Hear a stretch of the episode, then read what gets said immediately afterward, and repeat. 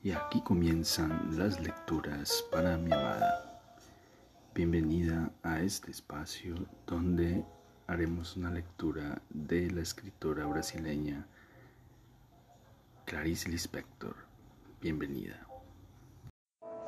Comenzamos la lectura de un gran texto de la escritora brasileña Clarice Lispector llamado La lámpara. La lámpara de Clarice Lispector. Ella sería fluida durante toda su vida, pero lo que había dominado sus contornos y los había atraído a un centro, lo que la había iluminado contra el mundo y le había dado un íntimo poder había sido el secreto. Nunca sabría pensar en él en términos claros temiendo invadir y disolver su imagen. Sin embargo, había formado en su interior un núcleo lejano y vivo, y nunca había perdido la magia. La sostenía en su vaguedad insoluble como la única realidad que para ella siempre debería ser la realidad perdida. Los dos se asomaban sobre el puente frágil y Virginia sentía vacilar sus pies desnudos, como si estuviesen sueltos sobre el tranquilo torbellino de las aguas. Era un día violento y seco, con amplios colores fijos. Los árboles crujían bajo el viento templado, crispado por repentinos fríos. El vestido fino y rasgado de niña era atravesado por estremecimientos de frescura, con la boca seria, apretada contra la rama muerta del puente. Virginia sumergía sus ojos distraídos en las aguas. De repente se quedó inmóvil, tensa y leve. Mira, Daniel volvió la cabeza rápidamente Atrapado en una piedra había un sombrero mojado, pesado y oscuro de agua. El río al correr lo arrastraba con brutalidad y él se resistía, hasta que, perdiendo sus últimas fuerzas, fue arrastrado por la corriente ligera y a saltos se hundió entre espumas casi alegre. Ellos dudaban sorprendidos. No se lo podemos contar a nadie, susurró finalmente Virginia con voz distante y vertiginosa. Sí. Incluso Daniel se había asustado y asentía. Las aguas continuaban corriendo. Ni que nos pregunten sobre la... Sí, casi gritó Virginia. Se callaron con fuerza, los ojos agrandados y feroces. Virginia, dijo su hermano lentamente con una dureza que llenaba su rostro de ángulos. Voy a hacer un juramento. Sí, Dios mío, pero siempre se jura. Daniel la miraba y pensaba, y ella no movía el rostro pensando que él encontrase en ella la respuesta. Por ejemplo, si hablamos de esto con alguien, que todo lo que somos se vuelva nada. Él había hablado tan serio, tan bello. El río fluía, el río fluía. Las hojas cubiertas de polvo, las hojas espesas y húmedas de la orilla. El río fluía. Quiso responder y decir que sí, que sí, ardientemente, casi feliz, riendo con los labios secos pero no podía hablar, no podía respirar, como la perturbaba. Con los ojos dilatados, el rostro de repente pequeño y sin color, ella asintió cautelosamente con la cabeza. Daniel se apartó. Daniel se apartaba. No, quería gritar y decir que esperase, que no la dejase sola sobre el río, pero él seguía. con el corazón latiendo en un cuerpo súbitamente vacío de sangre, el corazón despeñándose, cayendo furiosamente, las aguas corriendo. Ella intentó entreabrir los labios, insinuar, aunque solo fuese una palabra cálida, como el grito imposible en una pesadilla. No se escuchó ningún sonido y las nubes se deslizaron rápidas por el cielo hacia un, hacia un destino. Bajo sus pies susurraban las aguas. En una clara alucinación ella pensó, ah, sí, entonces iba a caer y a ahogarse. Ah, sí.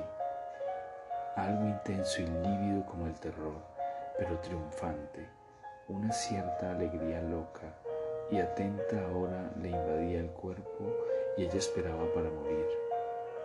La mano cerrada como para siempre en la rama que colgaba sobre el puente.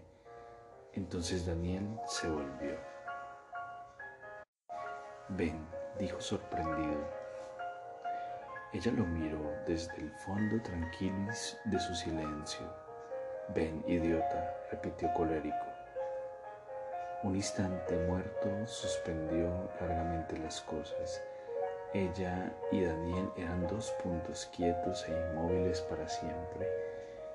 Pero yo ya he muerto, parecía pensar mientras se desprendía del puente, como si la cegaran de él con una hoz. Yo ya he muerto, pensaba aún, y sobre unos pies extraños su rostro blanco corría pesadamente hacia Daniel. Andando por la carretera, la sangre volvió a latir con ritmo en sus venas. Avanzaban deprisa juntos. En el polvo se veía la marca vacilante del único automóvil de brejo alto. Bajo el cielo brillante, el día vibraba en su último momento antes de la noche. En los senderos y en los árboles el silencio se concentraba pesado de bochorno. Ella sentía en la espalda los últimos rayos templados del sol, las nubes grandes tensamente doradas. Sin embargo, hacía un vago frío, como si viniese del bosque en sombras. Ellos miraban adelante, el cuerpo alerta. Había una amenaza de transición en el aire que se respiraba. El próximo instante traería un grito y algo perplejamente se destruiría o la noche leve avanzaría de repente aquella existencia excesiva, tosca y solitaria. Ellos caminaban rápido. Había un perfume que dilataba el corazón. Las sombras cubrían poco a poco el camino y cuando Daniel empujó el pesado portón del jardín, la noche reposaba. Las luciérnagas abrían puntos lívidos en la penumbra. Se pararon un momento, indecisos en la oscuridad, antes de mezclarse con los que no sabían nada, mirándose como por última vez. Daniel, murmuró Virginia, ni siquiera puedo hablar contigo. No, dijo él, sorprendido por su propia respuesta. Vacilaron un instante, delicados, quietos. No, no, negaba ella el miedo que se aproximaba, como para ganar tiempo antes de precipitarse. No, no, decía, evitando mirar a su alrededor. La noche había caído, la noche había caído. No hay que precipitarse, pero de repente algo se contuvo y empezó a suceder. Sí, allí mismo iban a erguirse los vapores de la madrugada morbosa, pálida, como al final de un dolor, vislumbraba Virginia, súbitamente tranquila, sumisa y absorta. Cada rama seca se escondería bajo una luminosidad de caverna. Aquella tierra más allá de los árboles, castrada por la quema de rastrojos, se vería a través de la blanda neblina, oscurecida y difícil, como a través de un pasado ella veía ahora, quieta e inexpresiva como sin memoria. El hombre muerto se deslizaría por última vez entre los árboles dormidos y helados. como campanadas que sonasen de lejos.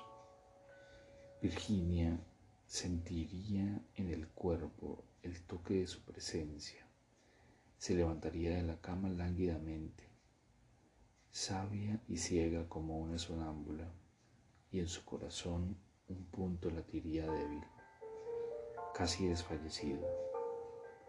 Levantaría la guillotina de la ventana, los pulmones envueltos en la niebla fría sumergiendo los ojos en la ceguera de la oscuridad, los sentidos latiendo en el espacio helado y cortante, nada percibiría sino la quietud en sombras, las ramas retorcidas e inmóviles, la larga extensión perdiendo los límites en una súbita e insondable neblina.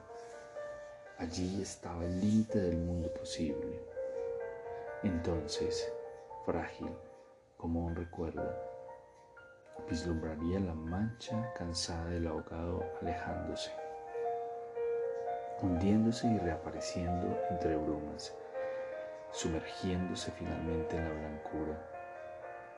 Para siempre soplaría el amplio viento en los árboles. Ella llamaría casi muda, hombre, pero hombre, para retenerlo, para hacerlo volver, pero era para siempre, escucha Virginia para siempre y aunque granja quieta se marchite y nuevas tierras surjan indefinidamente, el hombre nunca volverá. Virginia, nunca, nunca. Virginia, nunca.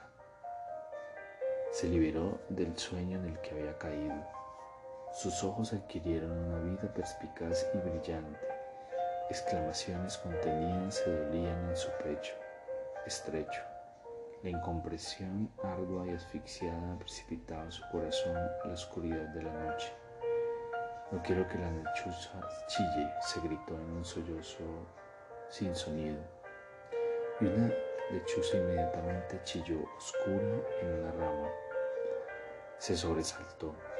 Había chillado antes de su pensamiento o en el mismo instante. No quiero oír los árboles, se decía palpando en su interior avanzando estupefacta, y los árboles se mecían al viento repentino con un rumor lánguido de vida extraña y profunda. ¿O no había sido un presentimiento? Se imploraba ella. No quiero que Daniel se mueva, y Daniel se movía. La respiración leve, los oídos nuevos y sorprendidos, ella parecía poder penetrar y huir de las cosas en silencio como una sombra, débil y ciega. Sentía el color y el sonido de lo que casi sucedía. Avanzaba trémula ante sí mismo. Volaba con los sentidos hacia adelante, atravesando el aire tenso y perfumado de la noche nueva. No quiero que el pájaro vuele, se decía ahora. Casi una luz en el pecho a pesar del terror y con una percepción cansada y difícil presentía los movimientos futuros de las cosas un instante antes de que sonase. Y si quisiese, diría, no quiero oír el fluir del río, y no habría cerca ningún río, pero ella oiría su llanto sordo sobre las pequeñas piedras. Y ahora, y ahora sí. Virginia, Daniel, Y aquí terminan las lecturas para mi amada. Espero este capítulo haya sido de tu agrado. Te amo, te amo con todo mi ser, todo mi corazón.